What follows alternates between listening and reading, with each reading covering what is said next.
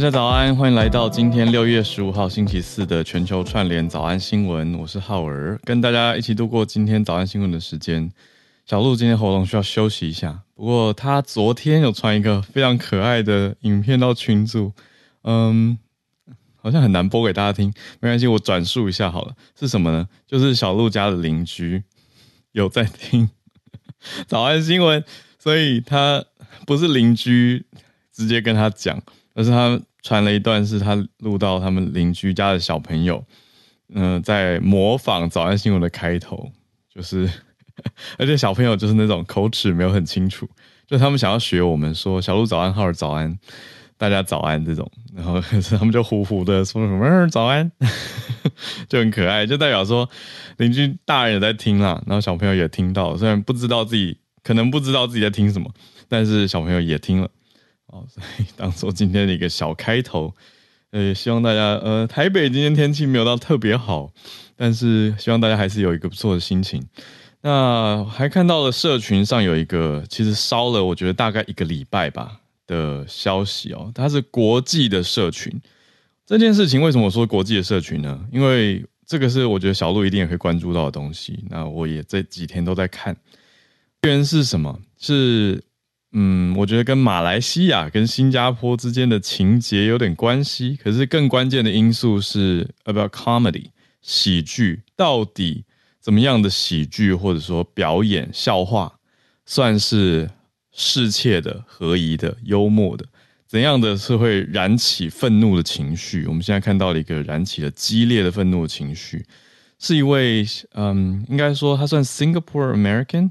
新加坡出生，但现在已经是美国公民的一位呃 stand up comedian 脱口秀的喜剧演员，叫做谢碧兹 Jocelyn Chia。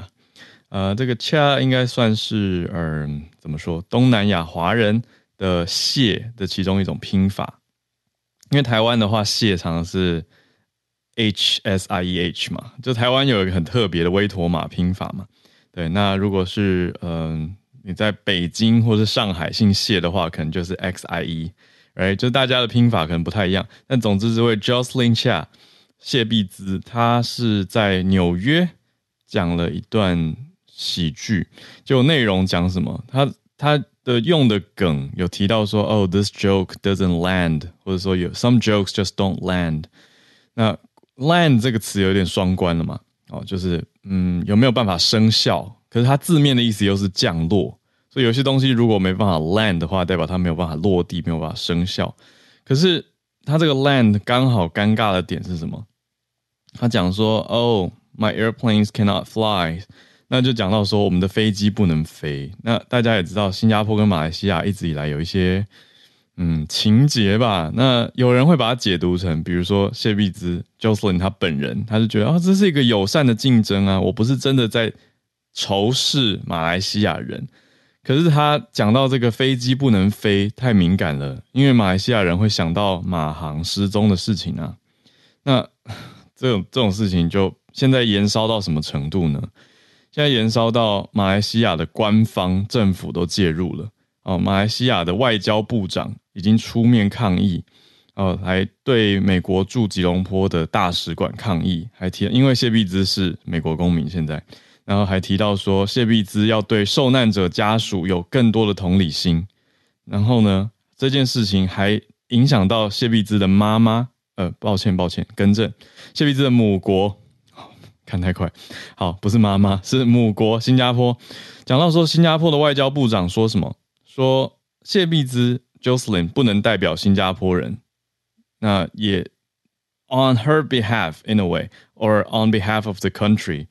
新加坡外交部长为此道歉，跟马来西亚道歉，说马来西亚受到的是冒犯跟伤害。所以我们在谈的就是回到我刚开题的时候讲的，怎么样的笑话适切，怎么样的笑话会造成 offense，还是说到底喜剧表演要看成是一种特殊形式的表演，有没有豁免权？还是说一样，虽然它是喜剧表演，你不能用喜剧表演当做一个借口。来讲很多冒犯或甚至也许包装你的歧视或者是仇恨，我想这些都会是大家持续在辩论的焦点哦。所以总之呢，发音是台语吗？下哦，夏，哎，对对也是哎，对，所以是 Jocelyn 夏。哎，好，谢谢聊天室的大家。好，呃，Bernard 补充到，他讲他对的，我有看那一段啦，就是嗯，他自己帮帮他平衡一下，就 Jocelyn 下他自己的讲法是说，他这个段子演过很多次，他说一百多次都没有问题，但是被截取出来变成短影音的时候，有断章取义的问题，忽略了他的脉络。那现场听起来的确是笑声很多，对，可是这个就是会不会是社群媒体时代的一个复杂点跟难点呢？因为你没有这个意图，但是你的影片被剪成这样短影音形式的时候，别人看起来在网络上看就是怒火中烧啊。那再加上一些媒体的，你说嗯后置或者是字幕或效果好了，或者是放大一些焦点，比如说重播几个句子或段落，那也会给人不同的感受啊。所以，嗯，没有错，就给大家不同的感觉啦。对啊，，Bernard 补充嘛，对他那一段讲的是说，What Malaysian Airlines going missing? Not funny, 哈 Some jokes don't land。所以等于他前面算是一个 set up，然后已经先讲到说，哈，你说不能开这种玩笑，马航失踪不好笑是不是？他说啊，有些笑话就是不会落地啦。那等于有的人就会觉得，哦，就是他等于有一个双关语嘛，就是那个 land 有落地的效果，然后又有讲到飞机没办法飞，不能落地的这种双关语。可是如果是 家属听，当然是不能接受吧？对啊。可是，嗯，就是这样。好，所以现在这件事情正在还在延烧当中，已经大概一个礼拜了。就让大家知道，马航的事情是二零一四年的 MH 三七零的客机失踪案嘛？那飞机上有两百三十九人，到现在还是没有任何进一步的消息，没有找到啊。所以两百三十九人的家人，当然这个内心的感受是一般其他人我们很难理解跟想象的。所以这个事情当然是触动了敏感的神经。好，这是我们社群关注到的题目。那准备来进到今天的四个题目的盘点了。今天四题盘点，我觉得刚好都都蛮有科技相关的哦。只有最后一题是跟吃的有关，可可的价格。好，所以倒过来吧。我们等一下最后一题会讲到可可价格飙涨到七年来的新高。所以如果你是巧克力爱好者的话，可可是巧克力的原料嘛，你可能嗯。会比较有负担一点。好，那前面三题是什么呢？前面三题分别，第一题是北韩的有心人士竟然去仿冒南韩的最大入口网站窃取个资，这算是一种网络钓鱼的攻击。听了是有点触目惊心，大家也是要小心一点点哦。因为我最近的确也是，我觉得我已经算蛮小心的人了，还是会有的时候看到一些，诶，这到底是真的官方还是假的官方？那要多看几眼。所以现在真的很多人会担心，嗯，诈骗或仿冒这件事情。前几天参加创作者聚会，也有在讲这件事，很有趣，可以跟大家提一提。那第二题则是，呃，算慢新闻的追踪更新了。欧洲议会终于正式的通过全球第一部的 AI 监管法。我们上次在讲的是正在提议嘛，那现在正式通过了。所以确立通过的历史性的立法内容有哪些？我们一起来关注。第三题则是 AMD 超微推出了新款的 AI 晶片，这个也跟 Generative AI 有关哦。现在 AI 的生成式 AI 已经开始有，我觉得越来越流行使用 GAI 这个缩写了。我越来越常看到，也跟大家分享。所以生成式 AI、G I 专用的晶片到底多厉害？它里面的呃成 不能讲成分 组成，它里面的组成有什么不同？那它号称要挑战。NVIDIA 要挑战辉达 GPU 的这个主导地位，我们来了解一下。那最后再来讲可可的价格。我们先从北韩仿南韩的入口网站开始，你就想哦，以前台湾最大入口网站是雅虎吧？那如果因为现在现在应该没有那么那么明确的入口网站了吗？因为现在如果你讲 Google 的话，好吧，也算嘛。对，只是说它的那个界面。如果有人仿 Google，对啊，我们这样讲。好，现在讲资讯详情。资讯面呢，从南韩的国家情报院国情院提出来的，讲到说北韩在仿南韩最大入口网站叫做 Naver 我想大家对 Naver 可能这个 N A V E R 这个名字会有一点点印象，因为 Line 公司最早进台湾的时候就是透过 Naver 嘛。好，所以这个入口网站在南韩还是最大的。那北韩的做法是什么呢？北韩的到底是哪里人？是骇客啊？嗯，还没有办法说是官方或哪里，但只知道是骇客。他们做了一个钓鱼的网站，那网址是什么？网址是 triple w dot naverportal dot com。所以不仔细看的人瞄到网址也会觉得，哎，有 Naver 啊，哦，就不会想说它不是 Naver.com，就是后面多了一个 portal，哦，这个入口站的字面意思哦，却还是会觉得，嗯，长得很像哦，就是首页也是有即时新闻啊，那跟真实网站非常的像，可是。如果你就开始用了，你开始想要登入啊、注册啊，开始会留下你的账号密码，这就是直接送给平壤的意思。好，至少我们讲平壤骇客啦。所以看到国情院就在提醒南韩人民说：“哎，北韩骇客对于南韩的攻击手法越来越精密了，要小心，提高警觉。”而且说已经对南韩封锁了刚刚讲到的这个网址网站。那这个声明，我觉得，嗯。我们来听一下南韩的声明说法：说如果看到不是 Naver 标准网域的网页，就立即中断连线。我觉得这个呼吁方式对于大众真的有用吗？会是我打上了一个问号。我讲很实际，因为数位落差真的是存在我们的社会当中。嗯，我 就是做，比如说线上课程好了，就有的人他很想要学，可是。他就真的会跟我们的客服后台问到非常非常非常细的操作，那他真的不会。那我们也遇过有学生，呃，因为我我自己教课，我们交作业是要用 Google Drive 云端，就是一般你说在上班或工作的人，应该会觉得哦，这是一个蛮基本的一个，你知道，你只要有 Google 的账号，你就可以拥有的一个云端硬碟。可是还是有人不会用啊。那还是很不会用的情况下，我们这边后台的客服班主任就要去教学。所以我的意思是说，我们现在有在上网，常常在看网域，会多留意这种资讯安全意识，会觉得，哎，这个网址长得很可疑，不像是官方，或者不像是我平常上的网站。有的时候真的有的恶意的网站很坏，呃，教大家辨认一下，就是人家明明是点 com 结尾 .com，有的网站就会去故意。给你买一个 .org，就让它看起来好像也是一个你知道非营利组织，如果是一个 NGO，他们也常常网址是 .org 嘛。那那你就会想说，哎，这个乍看好像前面都一样，那后面 .org 或者是有时是 .tv、.io，就是不同的网站网址结尾。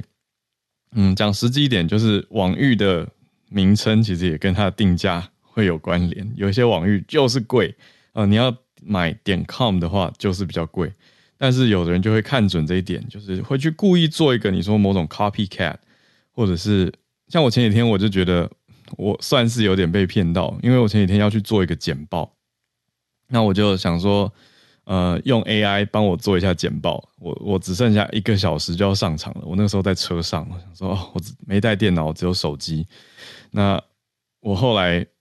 我就去找嘛，然后就找，哎，有一个简报网站叫做 Tome Tom 结果呢，我是从某一个我信任的媒体连了网址进去，结果连进去以后，我就乍看想说，哎，怎么有一点不像？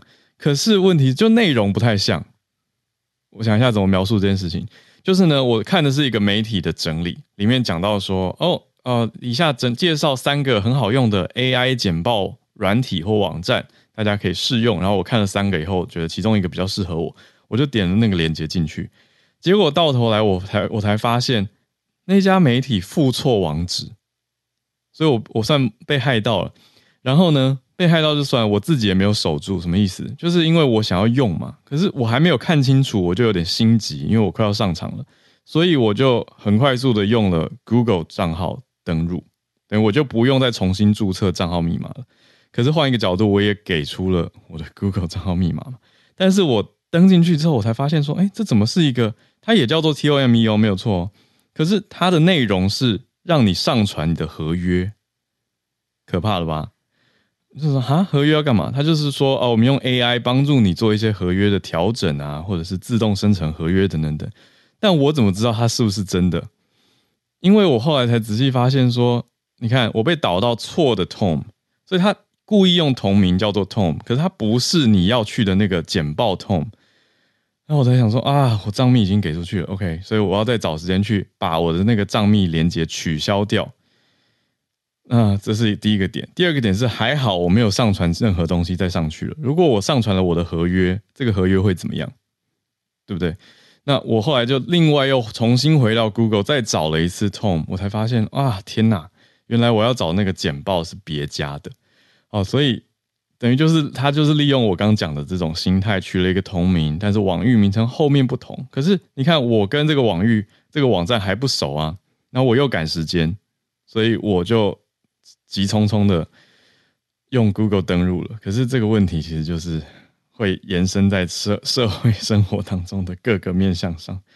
所以对对对，有些伪造政府的网站聊天室 U 有在讲，把 .gov 改成 .com，对，所以你要去认。对，信奇老师讲的那个 Tom 是正式的官方，它是那个黑底而且紫色 logo 的一个主视觉。可是我连到了也叫做 Tom，就是一模一样 T O M E，可是它结尾的网址不一样，那反而是弄了一个合约的网站。然后我当时想法是什么，你知道吗？我当时想法是想说，因为新创公司其实很有可能会需要 pivot，就我还去帮他合理化哦，我还去想说，哎，为什么它显示是合约？是不是他发现 AI 简报不好做，这个市场被别人做走了，他决定要转换项目内容，他改成用 AI 去帮助人家审合约呢？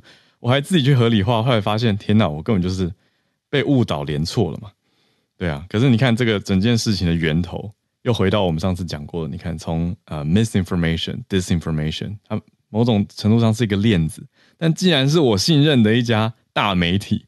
记者放错连接，等于那个记者他可能也根本没有点进去用，他只是整理国外的报道，翻译完以后附一个他随便找到的连接，或是他没有审核过的连结，所以就是一个错会连到下一个错，然后一个人错会害另外一个人错的概念。总之呢，南韩外交部也呼应了。讲回来这一题哦，就是要因应北韩的网络活动特别多，所以南韩外交部说要跟美国的网络安全公司叫做麦迪安 （Mandiant）。合作，麦迪安是 Google 的子公司，好，所以就是透过民间力量再去强化，避免这些恶意的收集跟攻击的手段。这是我们今天第一个题目。好，那接续着算是这种科技安全相关的题目，我们来看 AI 吧。来到欧洲议会，现在正式通过了。那为什么有人说现在通过第一步的 AI 监管法，可能会让 ChatGPT 被迫脱欧呢？是什么意思？有些媒体这样下标，意思就是说，ChatGPT 可能在欧洲的发展会受阻，会受到这个法案的阻挡。好，为什么这样讲？这个法案的全名是叫做 EU AI Act，还蛮简明的，就是欧盟人工智慧法 （Artificial Intelligence Act），它就直接写 AI Act，就要对全球，这是等于全球第一套 AI 的监管措施嘛？那如同我们之前讲过的，诶，大家都在看它到底怎么监管。它的内容提到说，嗯，会有会去对抗一些 AI 的技术发展。那讲出来是说，这是全球第一个这样子的立法啊。有一位呃负责共同起草的欧洲议会的议员，他是罗马尼亚来的议员，他就表示说，第一个这样的立法代表说，欧盟可以带领让 AI 以人为本。让 AI 是值得信赖，而且是安全的。好，所以它的禁止明定项目是什么？禁止使用风险水准不能达到、没有达到接受范围的 AI 系统，比如说什么预测性的警察工作、警务工作，就像我们上次讲到的那种关键关键报告吗？Minority Report，阿汤哥很多年前那部片，就是如果你用人工智慧去预测。用大数据去跑，觉得说啊，接下来这个人，比如说在一小时之内可能会犯罪，你就先把他抓起来，这算是预测性警务工作。那或者是另外一个类别，在法规里面也禁止的是，像中国是呃中国的社会信用体系这种 social credit 的这种社会系统评分系统，也就是说，呃，你基于大家的行为，可能是嗯，你说路上的监视摄影机拍到的。去给你一个评分，或者给你一个呃系统，所谓电脑视觉去判定你这个人的分数跟行为准则等等等，这是欧盟现在明令禁止的。那另外这个立法也对高风险的 AI 有一些限制，比如说如果有可能会影响到选举、影响到选民，或者是影响到民众健康的，也都会设置禁令。还有呢，特别有意思的是，这个法案有对生成式 AI，就是下一题会讲到的 Generative AI，有一个新的护栏。这个 barrier 是什么？就是说你要标示，如果你使用了 ChatGPT 生成的内容，你要标示出来。哇，这个我现在用的很多诶、欸，可是像在台湾现在没有监管嘛，所以其实我我当然不用特别去标示。可是我在欧盟接下来的使用的话，你就变成要做标示了。那这个法案还有禁止。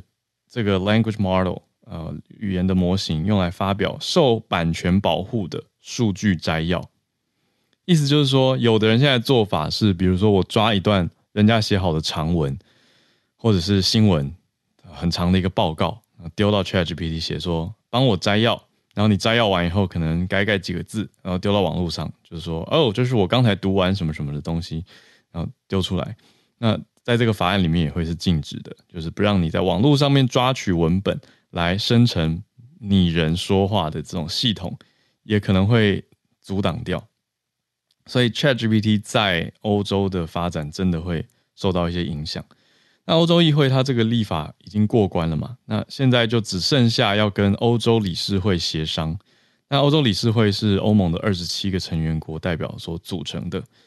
嗯，其实这个法也不是现在才在定，欧盟已经花了几年的时间在定这种欧盟自己的 AI 法了嘛。那执委会在两年多前就已经有宣布提案了。那最近这几个月当然是更积极的在做修改，因为现在从去年我觉得年底左右，ChatGPT 就让生成式 AI 声名大噪，而且成为了大家的焦点嘛。所以这个法现在推出来也更。更明白的说，让大家有一个参考点。好，那接下来就是跟欧洲理事会协商了。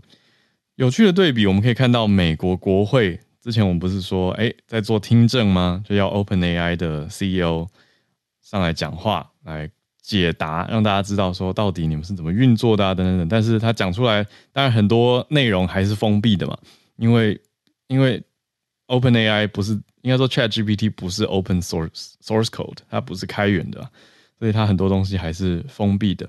那 ChatGPT 现在这么受欢迎，美国国会还在做这种，哎，还在调查 AI 风险。可是欧洲议会已经定了一些限制，所以两边成为一种很强烈的对比。当然，你说背景脉络也不一样了。第二个题目，那我们刚刚讲到生成式 AI，就接到第三题了。AMD 这家公司超维。他就在美国的旧金山发表了新的晶片，而且是专门为生成式 AI 来设计的晶片。预计今年 Q 四第四季就会加速生产，而且来势汹汹。呃，执行长苏峰兹就直接 Lisa Su，他就直接表明，他就说，我们现在这个晶片呢是要跟 NVIDIA 对比，就是辉达的 AI 晶片。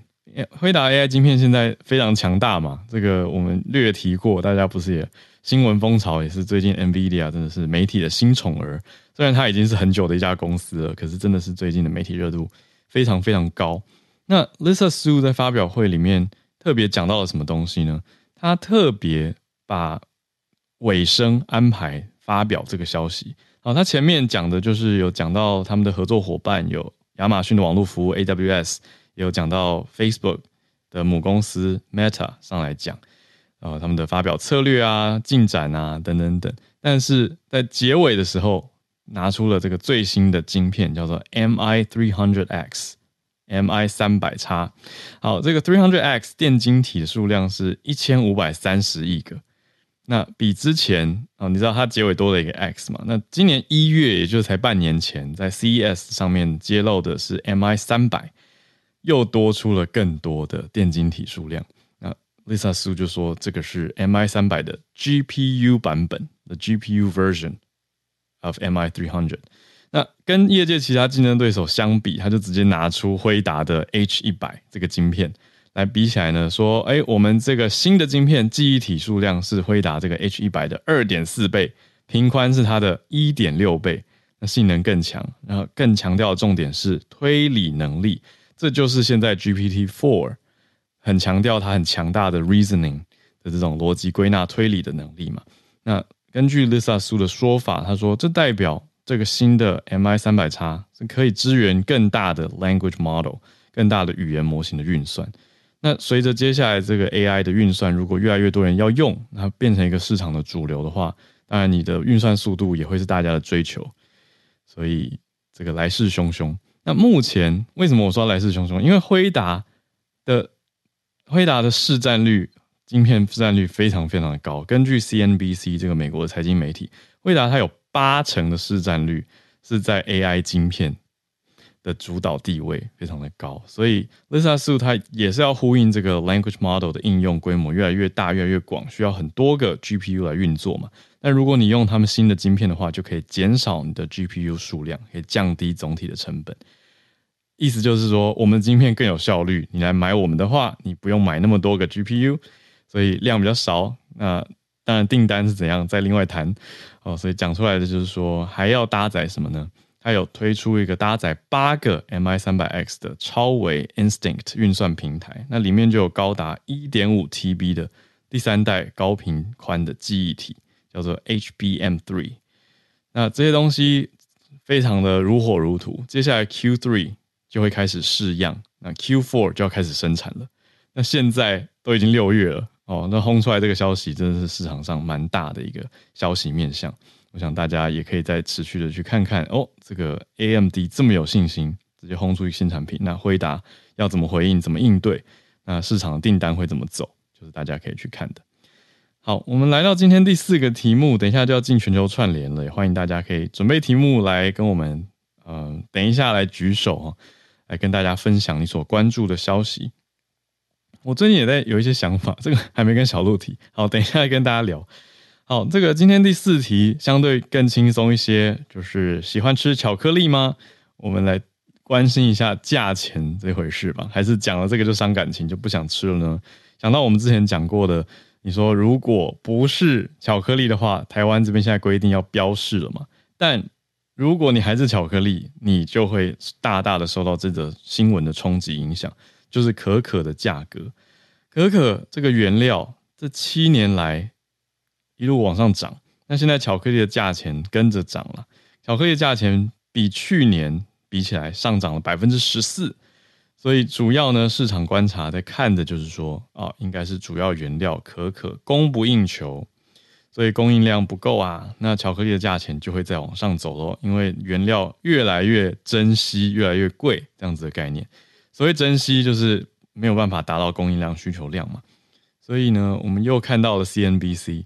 这边找到了标普的全球商品洞察 SMP Global Commodity Insights 的分析师，告诉大家说，可可市场的价格现在往上升了不少。今年的产季已经连续第二年供应不够，供不应求，所以现在结算库存之后呢，可能会降到异常的低水准，就是可可很不够的状态。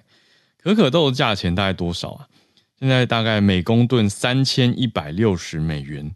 这是七年来的新高，那前一波最高是到三千一百七十一，哦，所以是二零一六那个时候曾经非常的高，那到现在隔了七年以后，又来到了一个这七年来的高点。那当然没有达到当时那么高，可是大家有印象？可是怎么没有特别感觉？二零一六年之后不吃巧克力之类的，好，因为如果照理来说，那个时候可可价格很高的话，巧克力也会比较贵啊。好，但总之现在会。让大家可以关注一下自己爱吃的巧克力的这价钱。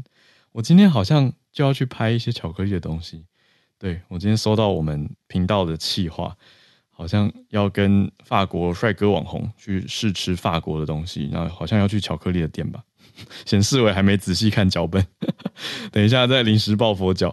好啦，总之等一下说不定节目里会聊到这个东西。那巧克力主要原料叫做可可脂。啊，或者也许人念可可脂，脂肪的脂，这个价钱就是今年，如果我们光看今年的话，看到食品大众的商品价格资料库叫做 Mintek 这个数据，今年涨了哇百分之二十点五，五分之一的上涨，这么高啊！好，那另外糖也是四年来的新哦，跟着，糖的价格是十一年来的新高。那这个新高是定在四月的时候突破的，所以可可也贵，可可脂贵，糖也贵，那巧克力当然就是跟着价格往上冲了。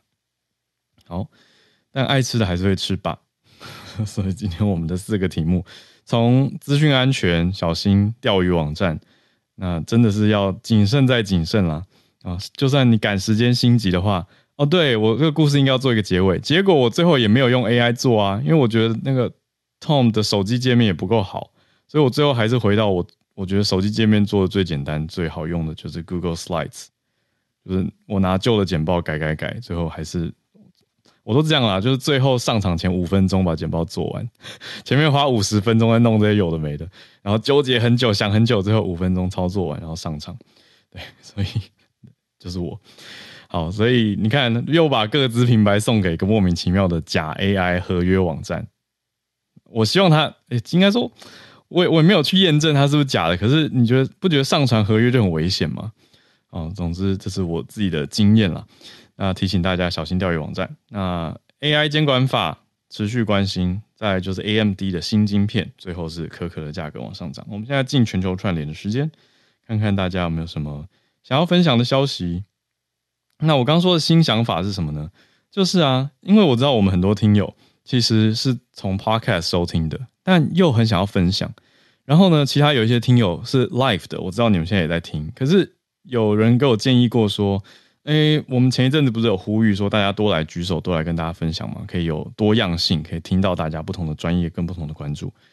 可是我们听友真的都非常的谦虚，就明明一堆专家，可是就会讲说啊，真的吗？我可以来讲吗？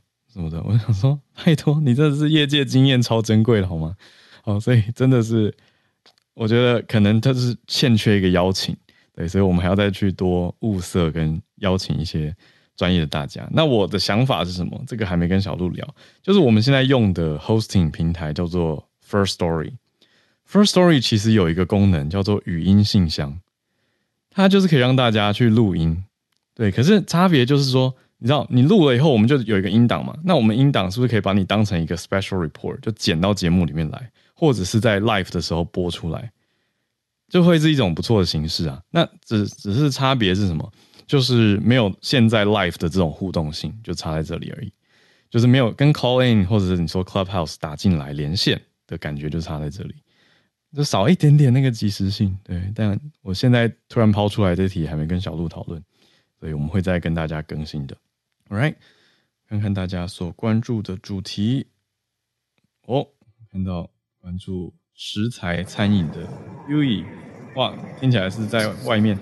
对，不好意思，早安，Hello，早安，大家早安。那因为今天讲到那个巧克力，所以想说跟大家补充一下好了。对，因为自己本身是在食品产业。那呃，巧克力的话，其实它的主要原料对，就是可可豆。那其实可可豆里面它会有呃两种成分，一个叫做呃 cocoa content，就是干可可。嗯。那另外一个就是可可脂，就是刚刚呃小呃还有有讲到这个。那可可脂它其实呃跟可可干可可的比例大概就是在可可豆里面大概五十五十趴。对，嗯，然后，呃，可可脂因为它有非常好的亲肤性，所以其实，呃，现在其实很多他们可能会把可可脂提炼出来之后，然后去加到化妆品里面去，所以其实价格可以卖得很好，嗯，卖得比到食品厂还要好很多，嗯，对，那所以之前有一些说什么，呃，代可可脂巧克力。那种就是把里面的可可脂抽出来，然后再去添加到，譬如说呃棕榈油或是一些其他的植物性油脂，把它添加到里面，这个叫带可可脂的巧克力。嗯，对。那我只是要分享说，就是呃，其实巧克力这个东西，它从以前就一开始被发现的时候，就有被当做呃货币在使用，它是黑金。对，所以呃。之后价格也有可能就是会再一直上去，这样子。你说曾经有人把巧克力当成货币来交易啊？对对对，在很久以前，我我有点忘记在哪里了。然后就是呃，他其实我们之前办了几场叫做黑金派对，我不知道大家有没有去参加过。那黑金派对其实就是里面他们的概念也是说，哦，把巧克力，因为以前有被当做是货币，所以就是有点像，设计有点像赌桌那样子的游戏。对，嗯、对我查到的是玛雅人跟阿兹特克人，他们用可可豆。对对对，当做货币，等于它不是做做成成品的巧克力啦，它是原料。对对对对，就是那个可可豆，这个比较可以理解。对对，举例来说，一颗番茄要换就可以换一颗可可豆，然后一只火鸡可能要十颗可可豆。对对对，因为大家知道巧克力怎么做的吗？这样会不会延伸太多？是要把它，应该是要怎么样取出来，还是把豆子？通常会先把那个可可豆荚，其实长得有点像木瓜。嗯、然后它其实同一棵树上面会有很多不同颜色的可可豆荚，那可能有红色、绿色、黄色等等。可是其实从外表看不出来它的熟度是怎么样。然后它打开了以后，以后里面一颗一颗的，很像吃起来很像山竹的东西。对，像很像山竹的种子。然后通常我们会把外面的果皮拔掉之后，里面才是我们要做巧克力的可可豆。嗯，对，那通常会是把它，譬如说把可可豆荚打开，然后把里面的可可豆取出来，然后把它盖上香蕉叶，先做发酵。嗯，发酵之后再拿去做烘烤，烘烤之后，然后再去磨成浆，通常就会变成是呃一百趴的可可膏，嗯，这样子的东西。嗯、对，那市售的巧克力就是可能把一些呃可可脂拿出来，然后或是再把一些。呃，干可可回填回去，或者加糖。对，那如果我们一般说七十趴的巧克力，其实就是三十趴的来自巧克力以外的东西，那七十趴是来自于这个可可豆原本来自的东西，所以三十趴通常就是糖。嗯，对。哦。所以如果糖的价格上涨的话，其实如果可能对应到巧克力，就是它添加比例。那如果你是想要吃比较甜的巧克力的时候，那糖的加的比例就会比较高。嗯，对。谢谢 Yui 大概是这样。知识补给，让大家更认识可可、嗯、或者说巧克力的生成。对，那如果只是单吃一百趴的可可糕的话，很苦，不好吃吧？很苦又很酸，对。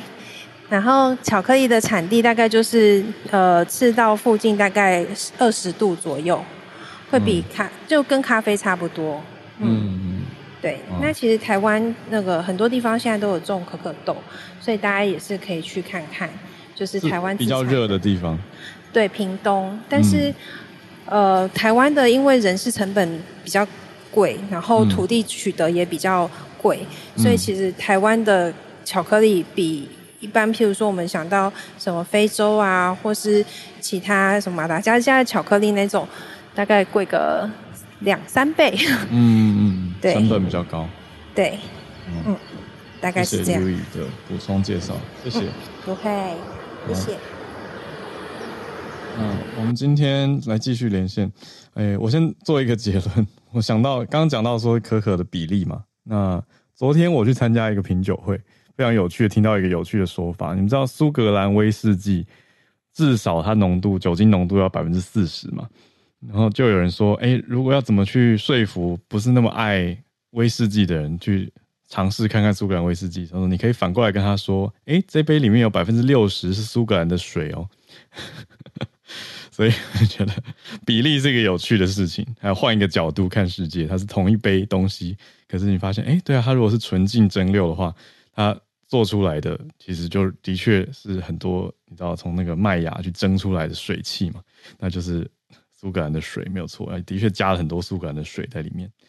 好，那我们来继续连线科技业，来跟戏骨连线。James，James 看到 Netflix，James 早，好早。对，我想要先先简短的说一下那个呃 AMD 的 GPU 好了，嗯、对。就是我我自己会好奇说，就是它在真正模组训练上有没有比较快啊？呃嗯、对，就是这样说好了。就是在这个做机械学习的领域里面嘛，其实有个东西叫做 CUDA，就是呃 NVIDIA 它的一个语言。刚刚看、嗯、呃聊天室有在讲，基本上就是一个比较低低呃呃低阶的一个语言拿来，可以让你更快、更直接的跟你的硬体来讲话、来沟通。嗯嗯、那这个语言呢，很多很多时候都是各家大厂来优化啊，就是各种运算法，就是比较低阶的一些东西，然后可以让你的模组训练更快，或者跑得更快啊，这是一个点。然后这个东西呢，在啊，业界很常有使用到嘛，因为 NVIDIA 其实有这个 first mover advantage 嘛，它是在一开始这个训练模组的时候有最快的 GPU 的选择，所以很多训就是很多这种呃科学家都是用这些这些这样子的一个 GPU。嗯、那所以说很多大厂呢也其实在内部也是用这样子的优化模式。那这个 CUDA 呢在 AMD 的 GPU 上其实是不能不能走的，它有呃 AMD 有自己的一个语言叫做呃 ROCm，就是 NOC 然后 M。然后它这个东西呢，其实不太一样啊、呃，这是一个点。可是其实，在反面啊、呃，很多比较高阶的一些 framework，像是什么 PyTorch 啊、TensorFlow，就是用来做这些机械学习啊、呃、神经网络的一些一些模组，它都已经直接支援了这些 CUDA 或是 ROCm 的后端。嗯，所以说其实比较嗯、呃，刚刚开始这种 R&D 的模组，它可能不需要优化那么多，它就不不用 care 到。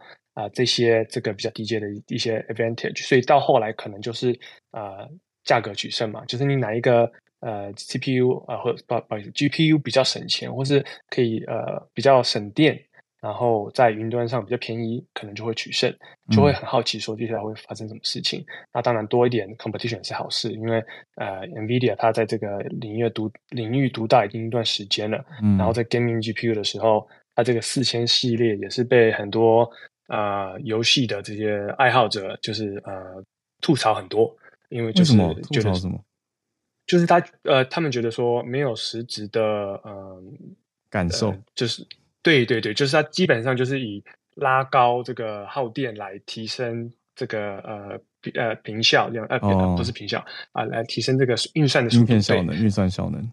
对对对对对，然后本来就是说让你就是有一些问题，像可能说电线的这些 port 可能会烧坏啊什么之类的，然后实际上在电晶体上面也没有就是密度增加特别多，嗯，然后呃有一点点在价钱上也不是非常的啊 friendly，可能就是同样的价钱你可能只能买到呃像以前以前你可能可以买到一倍的这个这个运算值，然后现在你可能就买到一点五倍，for example，或是更少这样子，就它切的地方刀工比较比较精细一点。对，就有一点点啊、呃，这个一家独大的感觉。然后当然有另外一家可能好一些。嗯、对，嗯，就让我们继续看这个这这个地方的竞争。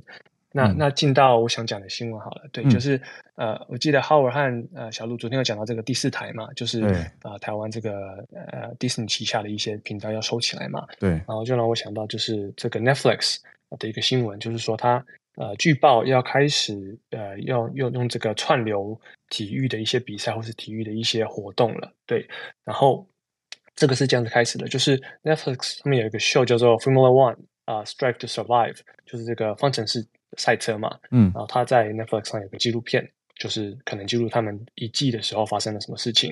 然后我自己是还蛮喜欢看的，我基本上也是因为这个秀，所以才会偶尔去看一下，关注一下 Formula One 的一些。新闻也好，或是比赛结果也好，嗯，那因为这样子，这个秀其实啊、呃，在他们的呃 Netflix 的这个观看的排名是算是蛮高的。他们第五季呢，在二月二十四号的时候推出，就已经有蛮多人在看了。他这里写说是五十七万的这个这个 viewers，然后来看，就是前面七天，所以啊、呃，比他第四季多了整整四十 percent，嗯，所以对他们来说是一个后起之新的感觉。嗯、然后这个其实，在去年这个时候的时候，也有一些传闻说 Netflix 想要去跟 ESPN，就是美国的一个运动的呃电视比超大的台，对对对，来竞争这个 Formula One 方程式汽车的这个传转播权，转播吗？对对对，转播权，然后结果还是被 ESPN 他给续约了，所以没有拿到，很可惜。嗯然后可是感觉 Netflix 呃好像又想要重新回到这个市场，所以他们现在传出的是，他们要把这些明星的赛车手，还有明星的呃高尔夫球球星啊、呃、合在一起，然后来做一个节目，就是把他们一起来来来来打高高尔夫，然后来比赛这样子，嗯、当做是他们第一个呃算是呃 live 就是呃现现实哎现实嘛呃 live 直播？对对对，直播的一个运动的呃比赛的节目对，然后 Netflix 也有被就是传闻说要继续来呃来来买下，想要买下这个不只是网球或是骑脚踏车的一些呃运动比赛的一些呃转播权，嗯、所以说感觉看起来 Netflix。有慢慢想要往这个方向前进，继他们这个串流电影啊、节目啊，还有这个游戏之后，又想要再开一条生路这样子。然后，其实 Netflix 在以前其呃不是很想要投资在这个运动的这个领域里面，因为运动在美国来说啊、呃，这个转播权非常非常的贵，嗯，然后在这个四大的呃这个收视率很好啊，对，非常好，就像是 Super Bowl 嘛，嗯，超级杯这个。这个广告的可能三十秒不到都有几百万起跳的，都非常非常夸张。嗯，对，然后所以相对以来，相相对来就是眼多眼睛多眼球，就广告费贵，广告费贵，你就要付给这个创作这些内容的公司，就是这些球团很多很多的钱这样子。嗯，然后基本上就是以这种啊、呃、十亿起跳了，就是 billion 起跳这种感觉，非常贵，就是美金。嗯，那那看起来呃我。就是我自己看起来，就是他们 Netflix 想要朝这个领领域前进嘛。那其实很多其他公司也是慢慢的开始 pivot 这个方向，像是 YouTube 啊、呃，他也开始去这个投资 NFL。他们最近好像是二月的新闻，就是买下了 NFL 一些球，对美式足球的一些转播权啊、呃嗯，是以二十亿美金，呃，一年，然后总共七年买下下七年的一些转播权。然后 Apple 也是。啊、呃，投资到这个美国的足球球呃 MLS 啊、呃，这个 Major League Soccer，然后一年是两百五十百万，就是两亿五千万一年，然后有就是十年的一个合约。然后 Apple 和 Amazon 当然好，现在就是有一些啊、呃，美国这个棒球大联盟的比赛都已经在转播了，所以看起来啊、呃，可能会慢慢的买下这些啊、呃、球就是球赛这些节目的一些转播权。那我自己呢？现在是有就是在 subscribe 传统电视的的，然后我唯一就是 subscribe 的理由就是这些运动的项目，基本上其他节目没有在看。嗯，所以说如果他们把这个最后一个我我想我想要去转呃这个 subscribe 的理由拿掉的话，会不会这是压垮就是传统电视的最后几根稻草呢？就就让我们继续看下去。对，嗯，哇，我刚好可以呼应我朋友这边的一些说法，跟 James 讲的不谋而合，就是。昨天的消息出来以后，迪士尼十一台撤出台湾电视嘛，就有很多朋友也开始在分析啊，也分享他们还在看第四台的理由，或者我们说为什么接有线电视，很多朋友真的都说是为了体育台。那刚好跟 James 刚讲的是一样的想法，就是它是其中一种大家订阅或者留着，嗯，你说第四台 cable 服务的。